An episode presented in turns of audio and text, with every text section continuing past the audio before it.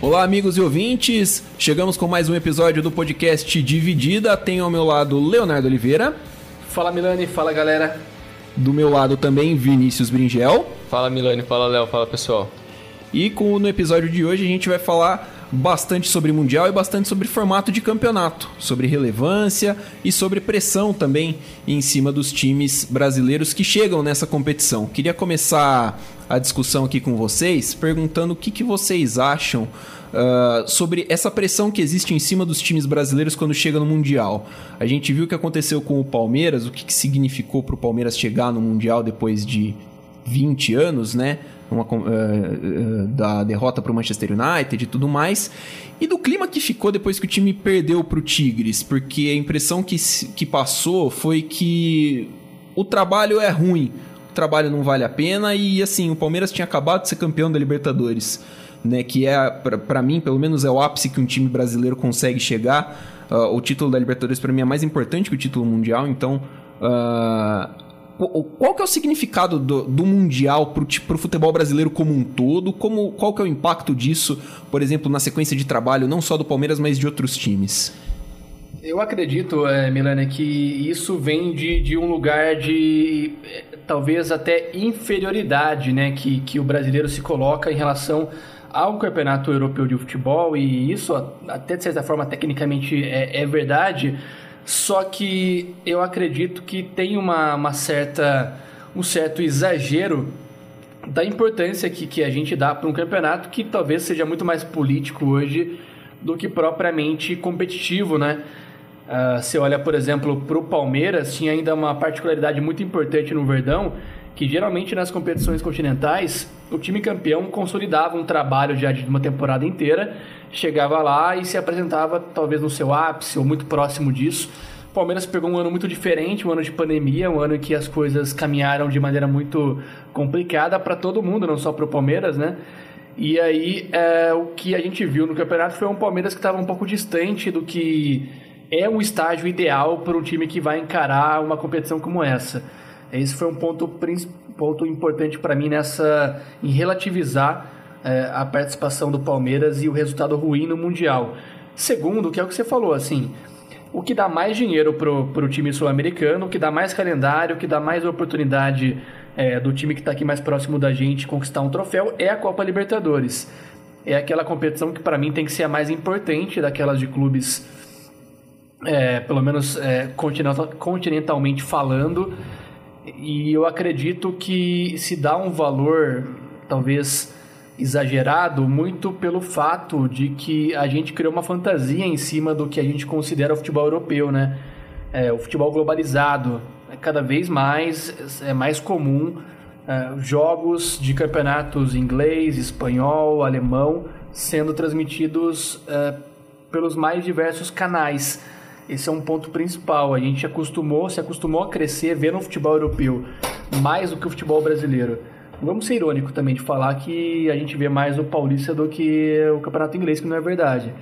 Uh, tem um pouco isso de um olhar de desejo, um olhar de idealizar um futebol ideal que vem da Europa, principalmente em termos de nível técnico e tático. É, isso, isso é um ponto que a gente pode colocar também. É, e, e o fato é de que esse olhar é, idealista sobre o futebol europeu traz pra gente quase que um fetiche por estar diante desses clubes, né? É, parece que é mais importante um jogo contra um time da Europa do que uma competição inteira como o Palmeiras fez na Libertadores. Então acho que é, é um pouco por aí. Acho problemático essa realidade. Acho que o trabalho do Palmeiras é do Abel é muito bom para o período de trabalho que ele está à frente do clube por ser também um técnico que vem de fora, tem toda uma questão de adaptação também a uma nova realidade. E acho que uh, a gente dá um valor muito diferente do qual a gente deveria, de certa forma, estar tá colocando ali. É, eu também acho. Eu acho que tem uma certa forçação de barra da mídia e do torcedor para cri querer criar essa ideia de que o time brasileiro tem que chegar no Mundial para ganhar, para bater de frente com o campeão da Champions, com o europeu. O que não faz muito sentido. Se você pensar na realidade do nível do futebol global, não é, não é racional e não adianta você querer colocar uma cobrança desnecessária num, num Palmeiras da vida para querer ganhar do Bayern, porque não, infelizmente não é a realidade do clube agora, não tem como. E você criar essa certa forma distorção do que do que é a necessidade do clube para hoje, que nem ela falou. A Libertadores é muito mais relevante pro, pro Palmeiras hoje do que um mundial.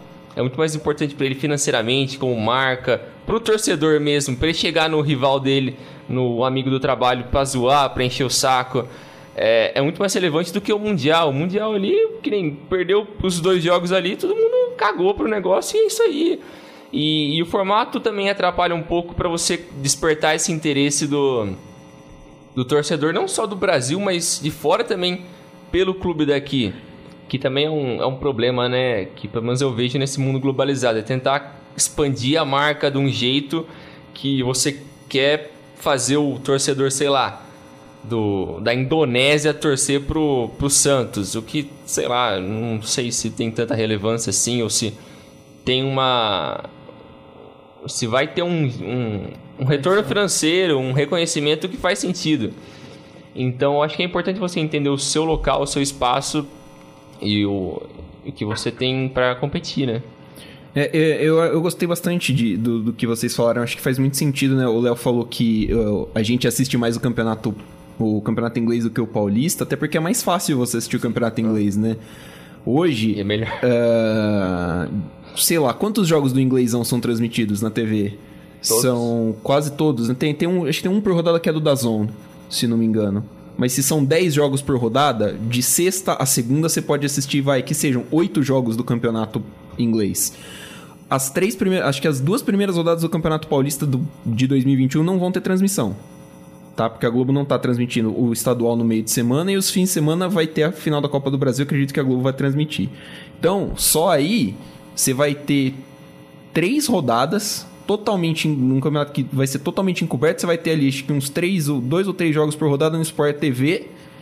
E é, e é o que acontece no Campeonato Brasileiro.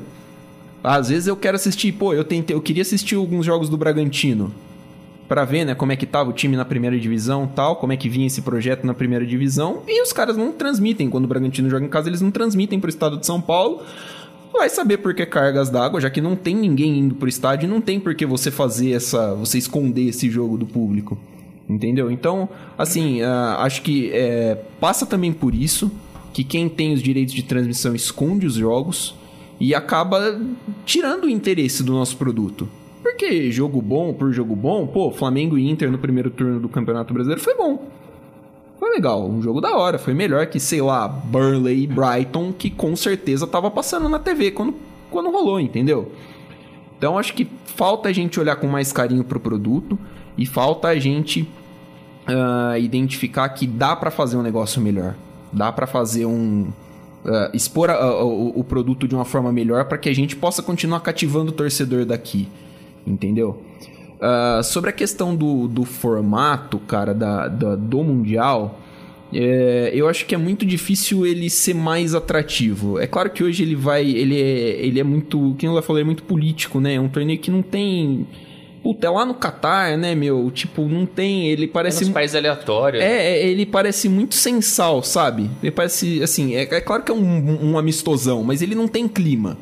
Mas eu acho que assim, se você jogar, por exemplo, um Mundial no México, por exemplo, é uma pegada totalmente diferente. É porque não parece aquele torcedor artificial, né? É, é caiu, porque você tem o eu vou, ali. Eu vou trazer um exemplo que não é de muito agrado, mas que para mim na, na, foi completamente equivocado na maneira como foi feito, mas a ideia era interessante, que era o Mundial no Brasil. Que, que, que eu gostei, é. eu gostei, o, o torneio foi bom. Teve, teve Corinthians, Vasco, United e Real Madrid. Você teve pelo menos três jogos que a gente viu na época que tiveram um puta apelo. Que teve o United e Vasco, Real Madrid e Corinthians, Corinthians e Vasco. Então, assim, é, foi, foi um campeonato na época que teve uma conotação mais importante. O erro ali foi que o, o formato. É, a, a escolha dos times foi errada. Não, assim, a- a- até, até a escolha dos times tem critério. Sim.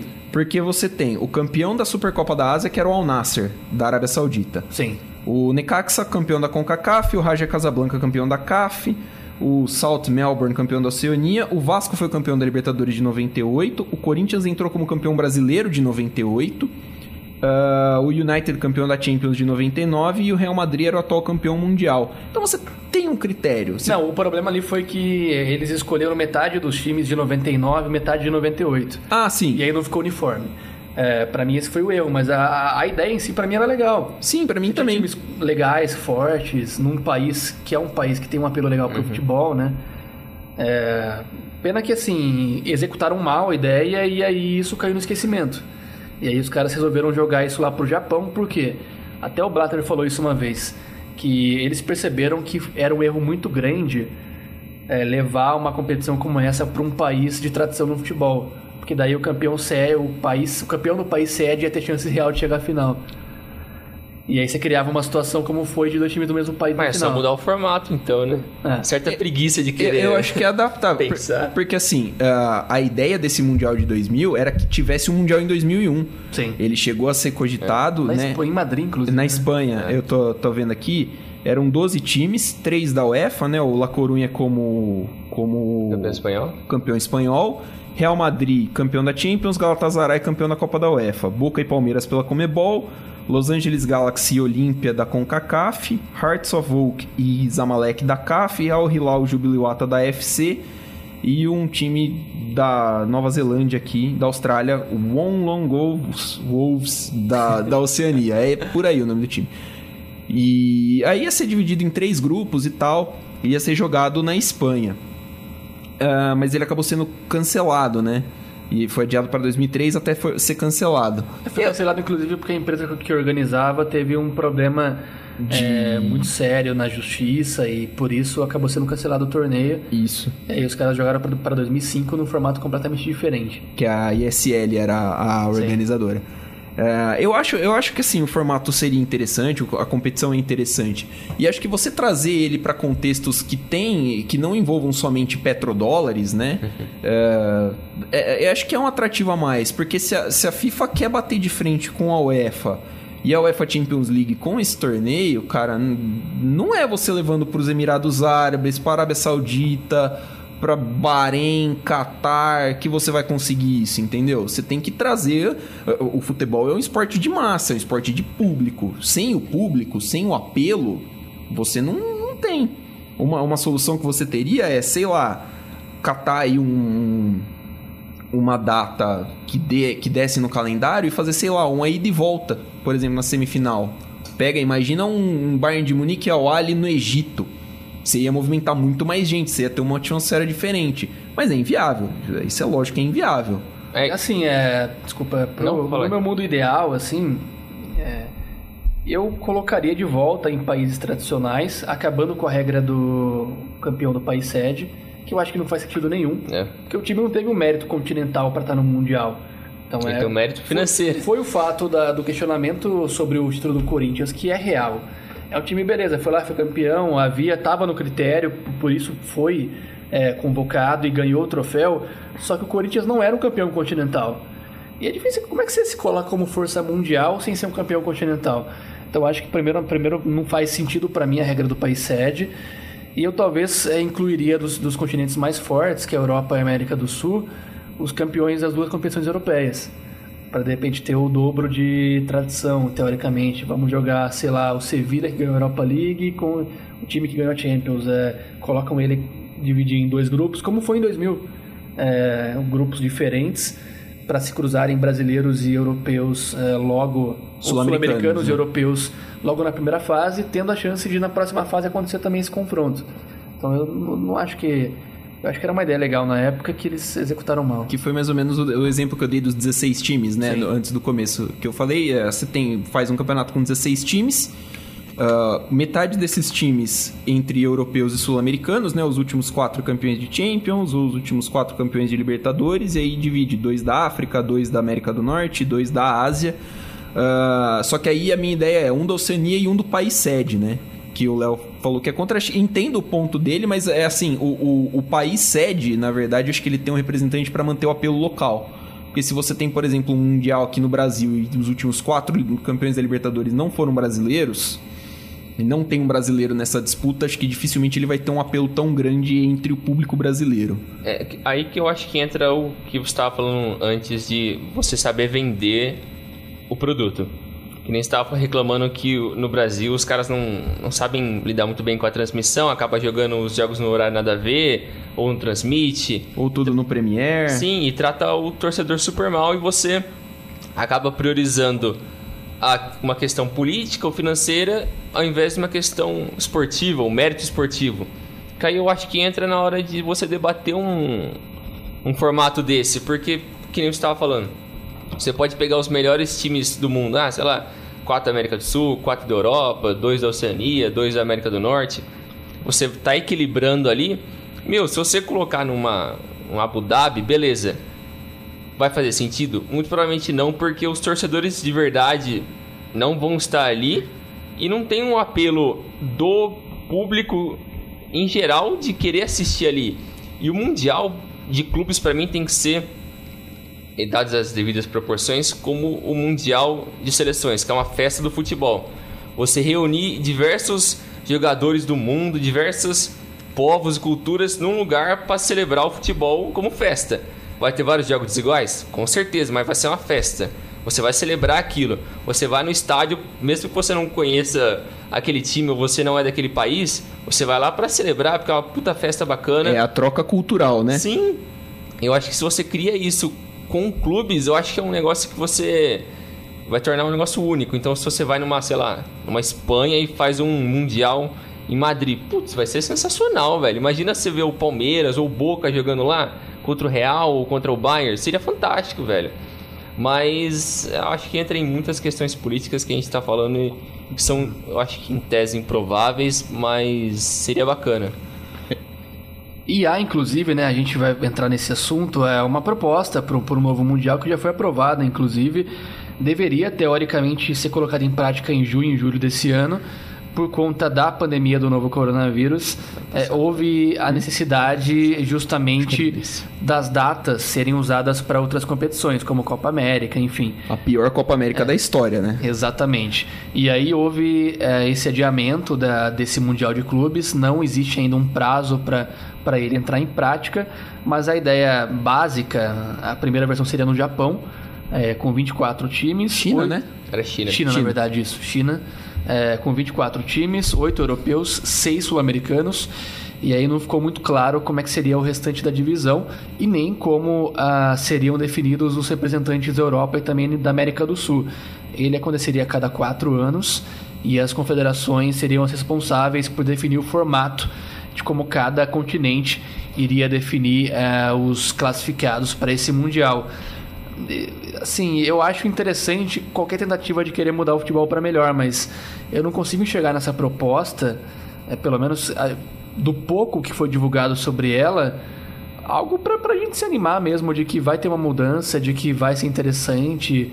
Uh, confesso que eu não, para mim são mais dúvidas do que convicções sobre esse novo formato. Eu acho que o principal ponto positivo é você colocar ele de 4 em 4 anos e substituir, por exemplo, a Copa das Confederações. Que eu, eu concordo muito com o que o Brinjal falou. Acho que o Mundial de Clubes ele tem que ser uma, uma celebração da cultura do futebol e a cultura do futebol é diferente em lugares diferentes do mundo. Ah, a entrevista do, do Felipe Melo depois do jogo do Palmeiras contra o Ali, que foi uma porcaria, a entrevista e o jogo, mas ele falou um negócio que, assim, embora não faça muito sentido, falar, ah, nós pegamos duas escolas diferentes, a escola mexicana e a escola egípcia. Embora não sei se exista mais esse negócio de escola mexicana e escola egípcia, já que os treinadores são, não são é, mexicanos e egípcios, respectivamente. Isso é, também tem acesso à informação qualquer de qualquer lugar, lugar do mundo.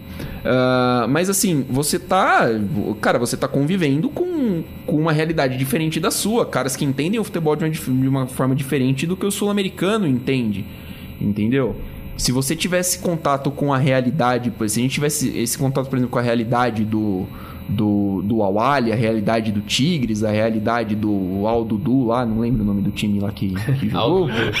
Grande É, clube. Ou até mesmo a realidade do, do, do Bayern de Munique, cara, do contexto, da torcida. A torcida da Awali é apaixonadíssima, a torcida do Bayern faz uma festa legal, entendeu? Ah, se você tivesse essa troca de cultura, essa troca de, de conhecimento, de visão e de tudo, é, eu acho que é um torneio que vale a pena porque aí e- e- esse intercâmbio acaba, acaba compensando o nível do futebol que, putz, honestamente, pelo, e principalmente nessa edição, foi muito ruim.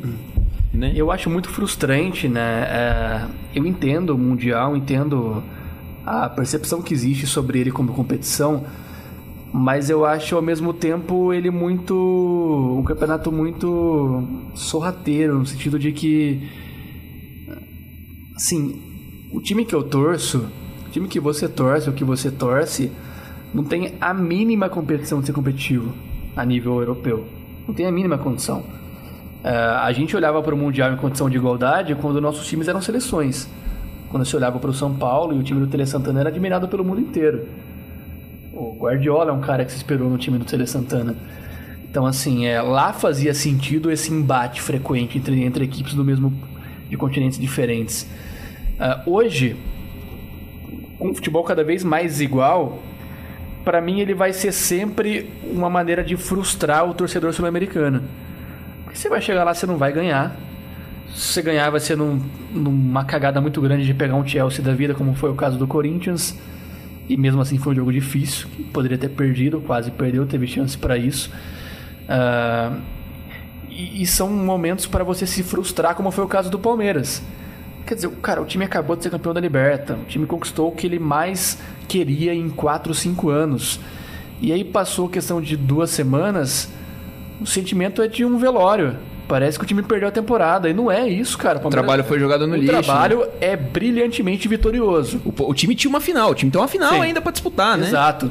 Se joga bonito, se tá, se tá consolidado é outra coisa, mas o trabalho e o resultado é, é maravilhoso. É indiscutível. E aí você coloca isso é, em confronto com um padrão to- totalmente diferente de futebol do seu, e aí você fracassa, o sentimento que parece é que foi para do lixo a conquista. Eu acho muito perigoso esse campeonato. Eu não, não é que eu defendo a inexistência dele, mas eu tenho sempre um pé atrás do que é o sentimento que ele pode causar no torcedor sul-americano. Eu acho que esse, que a gente estava falando, eu acho que é o maior problema da globalização do esporte é você criar esse abismo entre os clubes por conta da questão financeira. E eu acho que um dos maiores exemplos disso é se olhar na Espanha, times tradicionais que, meu, não adianta eles chegarem perto do Real e do Barça que eles vão tomar 5, 4 toda hora e, e não diminui a, a grandeza e a tradição desses clubes para o pessoal da região deles, para o estado mas infelizmente o futebol gera, gera tanto dinheiro que criou esse abismo que a, a tradição e a cultura já, tá, já não significa mais nada no meio do futebol. E, um, e como você disse, nos anos 90, até nos anos 80, clubes que eram fortes na América do Sul e poderiam bater de frente com clubes da Europa, em questão de técnica e qualidade, hoje são insignificantes. Não tem como brincar com um clube da Europa porque o dinheiro é muito diferente, a qualidade dos jogadores é absurda e nada que você faça vai ajudar a equilibrar isso, porque o mundo já acho que já foi pro espaço nisso. É, esse, esse, exemplo que você citou é engraçado porque tem exemplos até dentro da própria Europa, né? Hoje, mais cedo, teve um Estrela Vermelha e Milan, que chegou a ser confronto de fase decisiva de Champions League. Eles se enfrentaram agora pela Europa League, né? E assim, é um confronto de abismos, porque o, o, o Estrela Vermelha é um time que não tem um. Sofre para chegar numa fase final de, de Europa League porque tá numa liga desvalorizada, né? E o Milan é o Milan, pô. É, é, claro, é um time em reconstrução e tal, tudo mais. Mas ainda é o Mas Milan. é um Milan, pô. É um abismo de diferença entre os dois times. O jogo terminou 2 a 2 mas, né? Mesmo assim. ah, E talvez o jogo também nem teve a relevância que ele deveria, Que ele deveria ter. recebido, porque ninguém mais dá valor a isso, né, mano? A história vai meio que se afundando, né? eu acho que eu acho que o principal ponto da, de quando começou a mudar essas coisas é quando entra em, em vigor a lei Bosman e aqui a lei Pelé. Que aí, é claro, uh, não, uh, não, é uma discussão para esse episódio, a gente pode até discutir isso mais para frente, porque mas é um, um, tema que existe, exige muito estudo e assim, é, são muitos lados diferentes que precisam ser entendidos. Mas é, é a lei que mudou de forma radical como a gente entende o futebol e que escancarou esse abismo de diferença que o dinheiro traz, né? Então, uh, acho que a partir daí muda muita coisa. E aí falta a, a, a compreensão desse abismo porque pro torcedor brasileiro, porque assim, o torcedor brasileiro é muito arrogante. A Ele é gente, é racional, a, né? a, a, gente não aceita, por exemplo, que a seleção brasileira tenha perdido para a Bélgica porque a Bélgica foi melhor. A gente não aceita que a gente tenha tomado 7 da Alemanha porque o time da Alemanha era infinitamente superior ao time brasileiro. Era infinitamente bem, mais bem montado. Entendeu? Então, assim, a, a gente tem essa, esse quê de, de, uh, de arrogância e, e, leva isso pro nosso clube, porque vai achar que o time, pô, como que não? Não vai bater de frente com os caras? É um monte de perneta, pô, é tudo alemão, cintura dura, não sabe jogar bola. É. Então, assim, é, enquanto a gente tiver essa mentalidade, qualquer derrota no Mundial é, é visto como fiasco, como fracasso, mesmo que se ignore todo e qualquer contexto que possa vir junto com isso. Até aqui também, né, no futebol nacional, mano, quando você vê, tem os 12 grandes.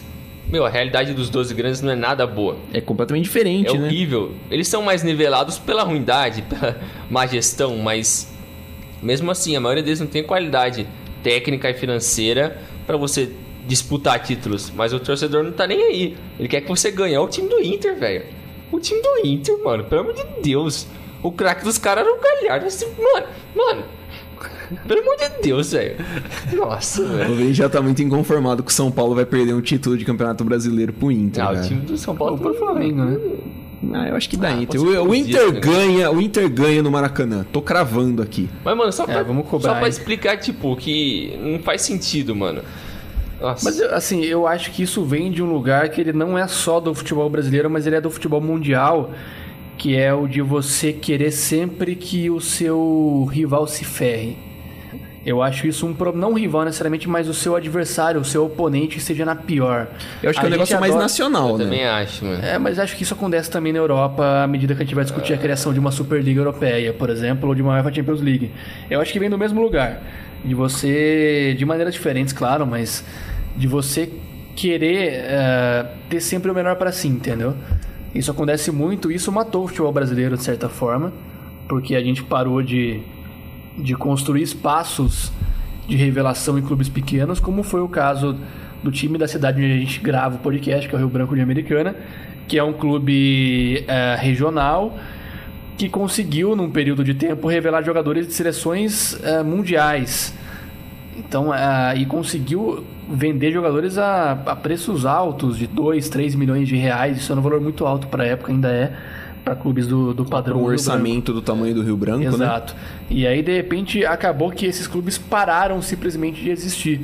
Pelo menos da maneira que eles existiam em termos de revelação de jogadores. E aí você para de gerar uma mão de obra diversificada. E você fica muito refém. Porque se olha para o Palmeiras, hoje ele usa a base mas não é uma, uma filosofia de anos. O Palmeiras, em várias temporadas, tinha jogadores na base com condições de estar tá servindo o elenco principal e não estavam. Empresta o cara pro Londrina, que é o caso do Arthur, do Arthur, que daí o cara volta e vende sem utilizar. É o caso de outros clubes do país também. É, isso cria um problema. Porque você vai cada vez mais concentrando a mão de obra em, no mínimo, no, no número menor de clubes. E o que acontece é que, assim, uma competição é jogada por 20 clubes, por 40, por sei lá, não é por 2, 3 clubes. Então você se concentra muito e faz com que o talento não se desenvolva.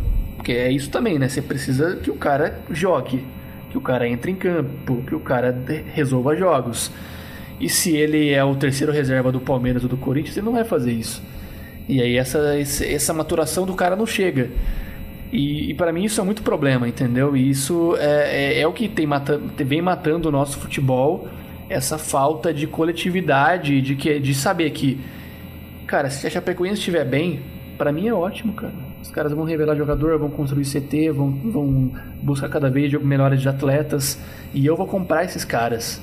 Que é, por exemplo, o que o Bayern de Munique faz. O Bayern, claro, revela jogadores, mas tem muito uma lógica de pegar um cara do Schalke, pegar o outro do Hertha e vai pegando esses caras e desenvolvendo. É, você tem que ter consciência de que o cara que vai te dar uma Libertadores, que é o Breno Lopes, não veio da sua base. Então, entende? Você tem que ter a consciência. É, é uma briga que rola até no, no que eu vejo na, na discussão da torcida do Palmeiras, que tinha ventilado o Diego Costa e a galera falando, não, porque tem que vir o Diego Costa, porque o Palmeiras precisa de um atacante de calibre, não sei o que tem. E fala assim, meu, é só você olhar, cara, quem fez o gol da Libertadores não foi o Dudu, não foi o cara que foi, foi o Felipe Melo que foi trazido a peso de ouro, mas foi o Breno Lopes. Você apostaria 20 conto para ganhar 20 mil que o Breno Lopes ia meter o gol na final da Liberta? O quem fez o gol da Copa do Brasil de 2002 foi o Betinho, cara. Sim. Quem é que é Betinho, irmão? Entendeu? A gente falava de títulos mundiais, o último brasileiro campeão mundial, se olha pro perfil do elenco, você tinha o Ralf, que é um cara que veio do Barueri, o Paulinho, que veio do Bragantino, Guerreiro. o, Gui- o Guerreiro O Guerreiro ainda- o Guerreiro ainda é um cara de peso tá de ouro. carreira, mano. Pelo amor de Deus. É, É, mas mas, aí tipo, você- é um cara, por exemplo, um cara que flopou na Europa e veio. Mas É. é. o, Do- o Douglas, que vinha do, do, que do veio São do, Caetano, do São Caetano e do, do Criciúma antes. O Jorge Henrique, que veio do Botafogo, era um time grande, mas assim, tava no Náutico antes. o Cássio, que era terceiro goleiro do PSV. É, Então, assim, só refuga. é, é, é- é simbólico como o último time campeão, é, bra- o último brasileiro campeão mundial, por mais que do contexto de enfrentar um europeu pior, era um time é, em que a base dele era formada por jogadores que vieram de clubes do interior de São Paulo, basicamente. Então acho que isso diz muito de, de como que a gente tem se perdido na maneira de a gente construir elencos, de revelar jogadores. E isso vem lá de trás, né? Mas é, parece que tá cada vez mais cada vez mais colocado à mesa. É, eu acho que a gente se perdeu nesse sentido, né, velho? Porque se você pensar, acho que até o início dos anos 2000 ainda era muito forte essa cultura de você buscar o talento nos times do interior e o, o campeonato estadual ainda era competitivo. Você ainda conseguia ter alguns embates interessantes entre os grandes e outros clubes do interior. Agora totalmente se perdeu e eu acho que tem um- uma grande parcela de culpa nisso nas federações e na CBF principalmente que ela não toma a atitude de tentar mudar o futebol brasileiro para melhor. Ela parece que ela só quer pegar o dinheiro ali e ficar escondida ali no canto. Não, se se viram aí, mano. Que der errado aí, o problema é seu. Só me paga depois no fim do mês aí e se ferra aí. E é diferente que nem estava falando da Alemanha. Eu acho que é uma questão muito mais cultural do brasileiro e do alemão, do europeu no geral. Não no geral, porque os latinos também são tudo meio parecido com a gente. Mas o alemão em si, ele quer ele tá pensando no todo, né? Que nem a Alemanha perdeu o Mundial 2002 lá e tal. Eles tentaram reformular a nação inteira. Então todo mundo se juntou ali e falou: mano, vamos mudar esse negócio, vamos começar a formar, vamos mudar como a gente pensa futebol e vamos fazer isso daqui como um todo dar certo. Não é só o Bayern dar certo, é todo mundo dar certo. E o Brasil é muito complicado fazer isso porque todo mundo, na hora que chega pra sentar na mesa, todo mundo fica: ah, eu não quero fazer isso. Ah, mas eu não vou fazer isso. Ah, mas e eu? Ah, mas e eu? Aí ninguém conversa. Aí o negócio não vai pra frente. Assim, mas eu concordo que assim, é, a Alemanha é um exemplo do que deve ser feito. É, eu acho que é o extremo ali, não É, é? é o extremo, mas assim, na Europa como um todo eu discordo. Eu acho que não tá longe disso. Sim. Eu acho que, por exemplo, na Inglaterra há um movimento já de anos de cada vez tornar as cotas mais desiguais, que era um sistema que é muito legal que eles tinham, já está mudando muito ao longo dos anos, para premiar mais os times eh, que estão na parte de cima, que são os tradicionais, Liverpool, eh, United, United. Chelsea, enfim. Ah, na Espanha nem se fale, a Espanha já é uma questão histórica de segregar times pequenos. Os caras concentram o poderio na mão de Real Madrid e Barcelona e é difícil para quem não é, para quem não tá nesse, nesse, nesses dois universos. O que, é, o que torna. pra- Sobre um parênteses, o que torna mais incrível o trabalho do Simeone no Atlético de Madrid. Sim. Exatamente. E outra coisa também que eu acho que é desses aí, tirando esses aí que você citou, é Portugal e Holanda, né? Que eram países formadores e competitivos a nível europeu até alguns anos atrás, hoje estão no esquecimento, basicamente. Porque, se não me engano, cada um deles tem uma vaga direta para Champions e o resto tem que ir pelo Pelo qualificatório. qualificatório. E aí você joga nas ideias no, no papo que é o formato. Que daí você tem movimentos que partem de próprios clubes de futebol querendo criar uma liga autônoma, É. uma liga com times fixos que é bizarro por si só a ideia de você perder a competitividade. É, quer tornar o campeonato como É. se fosse ligas americanas. É, né? a ideia é você ter sempre aqu- aqueles mesmos times basicamente disputando competição, criando cada vez mais um abismo, porque daí os caras que jogam a Superliga Europeia, se ela se concretizar, vão dar um puta valor para isso, vão colocar totalmente em terceiro plano o campeonato nacional, é, que vai ficar cada vez mais esvaziado financeiramente, com dinheiro concentrado em em quem tá nessa liga europeia que ninguém pode entrar. É, vai virar uma bolha, né? Então, é isso, pra mim, é, essa tentativa de mudar o formato na- nos campeonatos europeus, ela é mais do que nunca o movimento para segregar o futebol regional, as identidades é, culturais é, de cada país. Você vai colocar cada vez mais uma globalização do futebol, que é o que a gente já tem aqui, do moleque que nasce, ele não compra mais a camisa do São Paulo, ele compra a camisa do Real Madrid, ou do Barcelona, ou do City, ou do PSG, o que é bizarro, né? É, Esse movimento dessa Superliga é uma das coisas mais cretinas que eu já ouvi na história dos no, meus 28 anos de vida em relação ao futebol. Sério, é, é- é- é simplesmente bizarro, cara. Porque, não, ah, assim, é... É claro que a gente, no fundo, a gente sabe que tudo que move o futebol é dinheiro. Só que a gente não espera que seja tão explícito, tão jogado na nossa cara assim. A gente não, não se importa com vocês, então a gente só quer o dinheiro, sabe? É, estava falando que o, o Léo estava falando que, o- que os alemães, né, tem essa, essa questão de ajudar os times pequenos, falou do Bayern. O Bayern, no começo dos anos 2000, fez um empréstimo para o Borussia Dortmund não falir. Bayern, outros times. Você consegue imaginar isso acontecendo aqui? Jamais. Porque assim, é, existe uma consciência, principalmente no, no, no modo de contratação do Bayern, que assim, é melhor você trazer um cara que está no seu mercado interno, que não vai precisar se adaptar ao país, do que o contrário. Né? Você trazer um cara de fora que vai ter que passar por um, adapta um, por um período de adaptação e tudo mais. Então por isso que o Bayern é, tem essa força no mercado interior. O Bayern contratou o Pamecano agora do, do Leipzig. O Borussia- Barato. o bara- é, é a multa, né? Acho que foi 45, 42, 42, 45 milhões de euros. O Borussia Dortmund faz a mesma coisa. Tá olhando, ó, pinça aqui um cara do Borussia Mönchengladbach, pinça aqui um cara do Stuttgart, pinça aqui um cara do Bayer Leverkusen. E o legal é que dificilmente vem um Messi, que desequilibraria muito a condição, né? Que quebraria o campeonato. e- né? É, o Neymar da vida. E é, e é- é saber você identificar. A gente olha aqui pro nosso cenário brasileiro, o, o time brilhante do Palmeiras do ataque de 100 gols do Campeonato Paulista de 96 é formado por caras daquele praticamente daquele interior. Pô, o Roberto Carlos saiu do, o do União São João de Araras, o Djalminha jogou no Guarani, o Luizão jogou no Guarani, entendeu? O Rivaldo jogou no Mojimirim.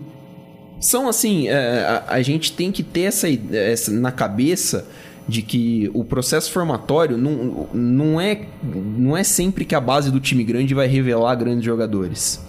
Porque é, tem um limite de jogador. E aqui o Brasil a gente tem muito, muita gente, tem muito moleque que gosta de jogar bola, que joga bola, que joga bem, e que se você der assim o treinamento, fizer uma basezinha legal, o cara pode virar um jogador que não precisa ser o Ronaldinho Gaúcho, mas é um cara que vai contribuir É competitivo, né? é competitivo, entendeu? E é, o, e é esse tipo de campeonato que vai ah, desenvolver esse moleque vai jogar ele no, no- no- nos holofotes dos times grandes. E é, acredito que é a mesma coisa quando você tem amostragens menores, por exemplo, como é na Europa. Na Espanha, por exemplo. Um time como o Atlético de Madrid, que eu falei agora há pouco, é um time que tem que saber muito bem pensar jogadores na Espanha. Pensar jogador em Portugal, pensar jogador aqui, porque assim, não é sempre que você vai poder dar mais de 100 milhões num cara que nem o João Félix. O mais comum é você ter que pagar, sei lá, até uns 10 milhões de euros num cara que joga no Celta, no Granada, no Eibar. Então você tem que olhar para esses times e tem que mostrar assim, mano, não, você não pode morrer. Eu não posso abandonar você, porque eu dependo de você. E isso é o contrário da proposta da Superliga Exatamente. Europeia, né? É uma ideia de que eu quero jogar sempre contra os melhores Porque isso vai me render mais dinheiro. e pra eu me perpetuar nessa condição também. Que é é muito confortável, né? Sim. Eu vou estar sempre nessa competição, não importa o que eu fizer no, no meu campeonato nacional, eu vou estar sempre nela. Eu tenho praticamente certeza que eu vou ter cinco jogos, por exemplo, contra Milan, Liverpool ou, sei lá, a Roma É depois. só ver quem tá tentando gerenciar essa Superliga. É o Florentino Pérez e o cara da Juventus lá, o. O. Agnelli? Não é Agnelli. Ag- É Agnelli. É, aquele babaca Ferra- lá, é, da, Fiat. Ferra- da Fiat. Da São Fiat, os caras né? mais egocêntricos Babaca. do mundo do futebol. São os caras que só pensam em dinheiro. Então, mano, é óbvio que os caras não estão pensando no quesito esportivo. Eles estão pensando no dinheiro ali e tentar cada um cada vez ganhar mais dinheiro. O que vai acontecer igual o Brasil aqui em relação ao futebol do interior, né? A questão é que é, que, que nem você, é isso mesmo que você falou, tipo, eles estão usando o esporte pra ganhar dinheiro, porque assim, é, se, o- se o esporte mais popular do mundo fosse, sei lá, o atletismo, eles estariam fazendo isso com o atletismo. Se fosse o basquete, eles estariam fazendo isso com basquete, mas como é o futebol, eles estão fazendo isso com futebol. Inclusive, fica aí a dica, se eles estiverem ouvindo eh, esse podcast, podia investir nos times de basquete. Tem a Euroliga, mano.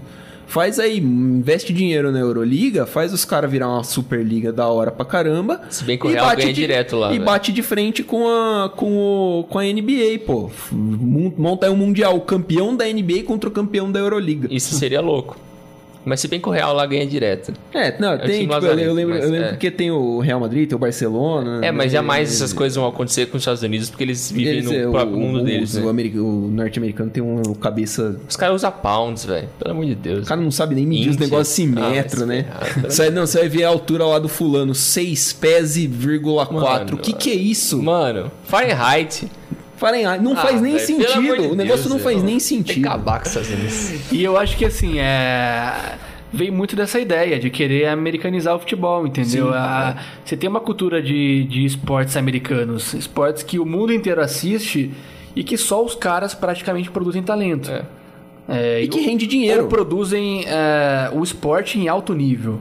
Então, e que rende dinheiro, exatamente. É, é uma tentativa de cada vez mais a gente concentrar o que há de bom no futebol só na Europa. Isso é muito problemático.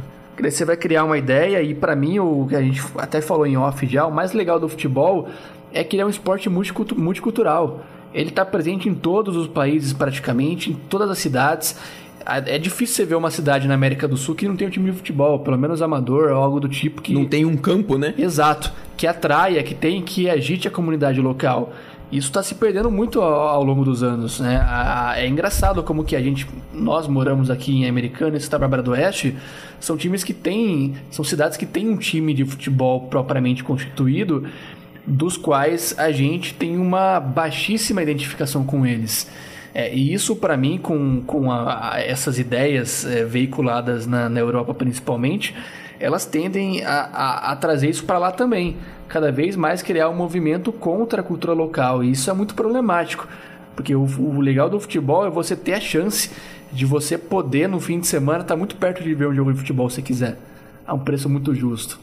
É, basta você procurar e você vai ter essa condição aqui na região e em outras regiões do país também.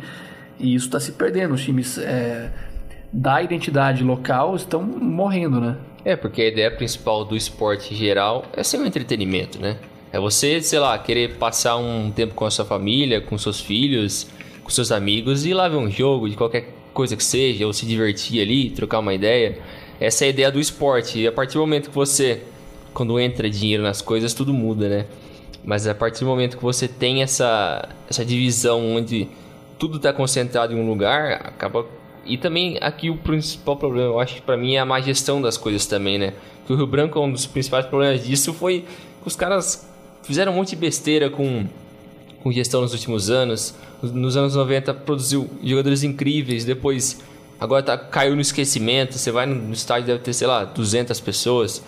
E, e é difícil você tentar criar essa, essa relação de afeto com o morador da região ou com a nova geração de crianças e tal. Porque, porque você vai. Por que o cara vai querer sair da casa dele pra ir ver o Rio Branco ou o União? O que, que vai ter interessante lá?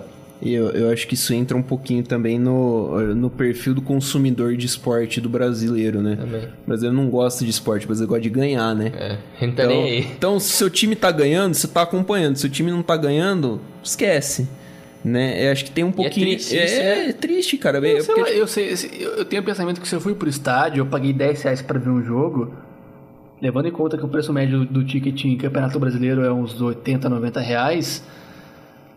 Cara, eu tenho que entender que a realidade que eu tô vendo, eu não vou ver o, É Brasileirão. proporcional. né? Não, eu, tô, sim. eu tô vendo um estadual, eu tenho que entender que, que é uma outra situação. Sim, eu concordo, mas aí ah, o, o ponto que eu falo é que assim, o cara não vai querer pagar 10 reais pra assistir Rio Branco e, sei lá, o Nacional de São Paulo pela Bezinha aqui, né?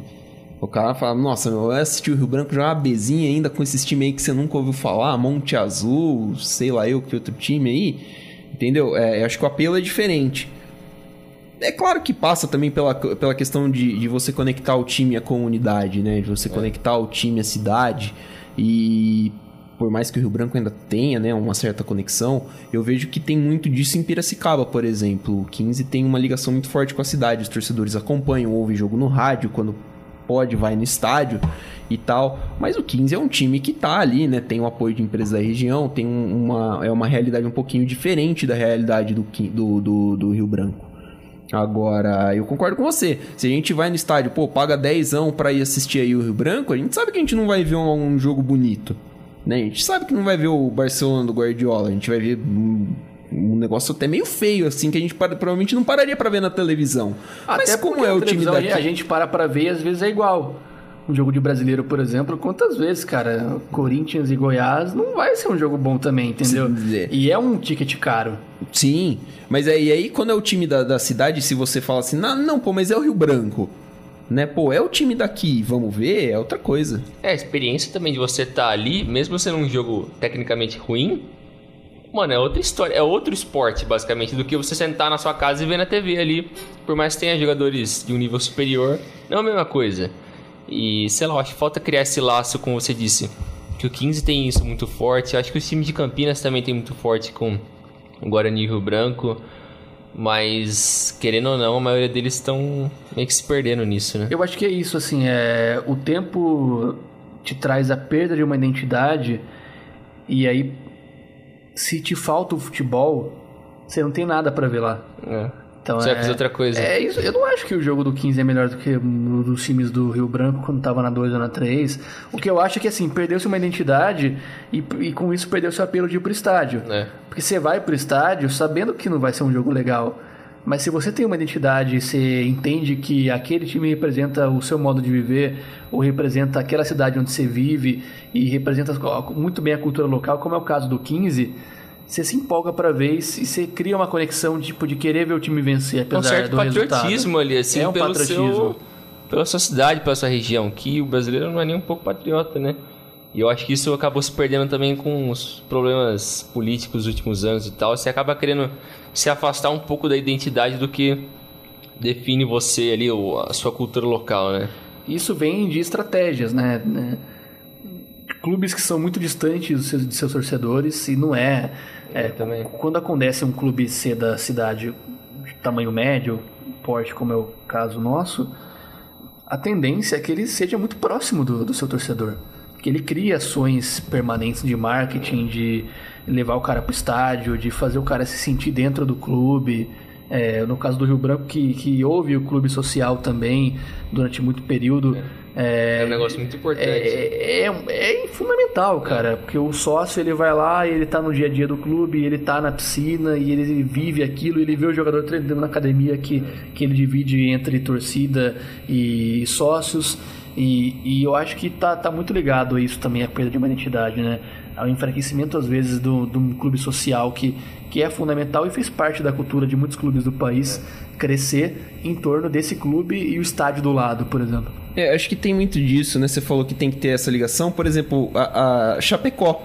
A Chapecoense tem uma relação muito forte com a cidade, ainda mais claro depois do, do que aconteceu no acidente e tal, mas mesmo antes tinha, né? A, a, a, torcida sempre abraçou muito o time, sempre comprou a ideia do time, sempre foi muito unida com o time. Chapecó tem a mesma população de Americana praticamente, são 220 mil habitantes né? Então acho que assim, dava para fazer, dava pra, pra gente ter, por exemplo, aqui um negócio mais assim, uma questão de ter um time mais próximo, da gente ter uma identidade. Uh, não sei se identidade é a palavra certa, mas a gente se, se sentir representado. Falar, pô, o Rio Branco é americana, cara. O União é Santa Bárbara. Né? A gente vai ter, mesmo que não seja pra gente chegar, por exemplo, numa Série A de Campeonato Brasileiro, que não é, acho que não é o perfil, não é o, o, o a realidade desses times, né? Mas acho que é, assim, poderia ter mais. A gente poderia, por exemplo, estar tá falando de dois times uh, de, de primeira divisão do Campeonato Paulista. Mas a questão é que, assim, você estava falando do clube social também, é que, que o clube social sempre teve aquele problema, né? De do dinheiro do futebol para o clube social e do dinheiro do clube social para o futebol, isso sempre gerou briga. Principalmente aqui no Rio Branco sempre teve esse tipo de discussão, às vezes quando o futebol fazia dívidas e o clube social tinha que cobrir e a galera não gostava. É uma, é uma questão que acontece, acho que quando você tem é, clube social e o clube de futebol tão perto, assim, um do outro. Mas acho que assim, é, é, nada que uma boa administração também não resolva, né? Nada que não, não, não tenha uma solução que a gente possa, possa chegar.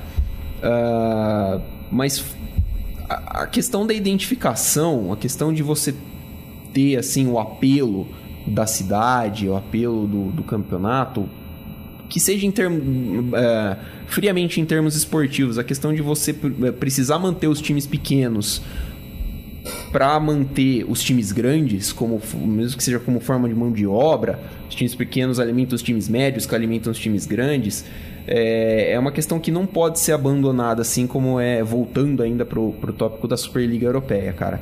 É, é um negócio que não, assim, é para mim beira o absurdo existir essa discussão, porque uh, eu sei que o, o formato do, do, a forma com que o futebol nasceu aqui no Brasil, muito por, por conta de, de, de, estruturas que ele é regionalizado, é diferente da forma que aconteceu, por exemplo, na Espanha. Mais fácil atravessar, era, era mais fácil atravessar a Espanha em 1930 do que atravessar o Brasil em 1930 para jogar bola. Então, uh, essa é uma discussão que, assim, ela é totalmente covarde com os times pequenos. É uma discussão que vai abandonar de vez os times pequenos para que já sofrem com essa, com essa, com essa falta de dinheiro e más administrações. Um, um exemplo disso é o Deportivo La Coruña, que está na terceira divisão espanhola, caiu para a terceira divisão espanhola, e, e, que eventualmente não, não levaria o futebol para um caso como, por exemplo, a NFL, ou a MLB, ou a NBA nos Estados Unidos, mas para mim levaria o futebol para o fim, para acabar porque a, a, categoria de base do Real Madrid não consegue suportar só o Real Madrid, não consegue alimentar o Real Madrid direto. Ele precisa de outros times e isso é válido para os outros times também. Eu acho que é isso. Eu acho que a gente tem que olhar para o futebol de maneira coletiva e entender que a, a minha força tá na força coletiva, tá no fato de que se o time que está num patamar diferente do meu, um patamar abaixo, ele tem capacidade para revelar um cara para ser brilhante, é, esse cara vai ser meu jogador amanhã. É, e eu acho que é, que é isso, né? É, há muitos clubes de futebol no mundo é, existentes hoje que precisam ser constantemente alimentados por plantéis de 30, 40 jogadores, eventualmente dependendo da, da, do calendário de cada país. Eu acho que essa percepção tem que existir de que a gente não pode matar simplesmente a profissão, matar clubes, é, até porque matar clubes é matar é, chances de emprego, é matar o pai de família que que não ganha um milhão por mês, que ganha lá 1.500, 2.000 reais, 3 mil para jogar no time do interior de São Paulo. E aí não é só nem, né, nem o caso do jogador, né? Sim. né? Porque um time de futebol emprega muita gente. Você tem o treinador, você tem o massagista, você tem o preparador, você tem, sei lá, o roupeiro, o cara que cuida do campo. É, é muita gente, muito dinheiro envolvido com isso. E, e para muita gente de países mais emergentes, como é o caso do Brasil, o futebol se torna, assim como a música, um instrumento de ascensão social é, que consegue permitir que um cara que nunca talvez imaginasse que ele pudesse alcançar um padrão de vida, alcançar através do futebol, do, principalmente do futebol. Você acha um campo a cada esquina. Então a, acho muito importante isso, que a gente mantenha essa identidade regional e cultural para que também a, a, gente consiga manter uma sociedade socialmente uh, é, maleável em termos de possibilidade de ascender socialmente. Eu acho que tudo isso faz parte de um futebol democrático que a gente tem que, na minha opinião, cada vez buscar mais. É isso aí. Alguma coisa a adicionar, Brinjal? Nada. Dissemos tudo já, eu acho que é isso aí, mano. Brasil, nós. Então, ficamos por aqui então. Valeu, Léo. Valeu, Milani, valeu, Bringel. Um grande abraço a todos. Valeu, Bringel. Valeu, Léo, valeu, Milani, valeu, pessoal. Até a próxima. Eu agradeço a você que ficou ouvindo a gente até agora, quase uma hora de programa. Uh, se tiver pauta, sugestões, críticas, elogios, enviar todos nas redes sociais, arroba Dividida Podcast, tanto no Twitter, quanto no Facebook, quanto no Instagram. E É isso. Até o próximo episódio. Valeu!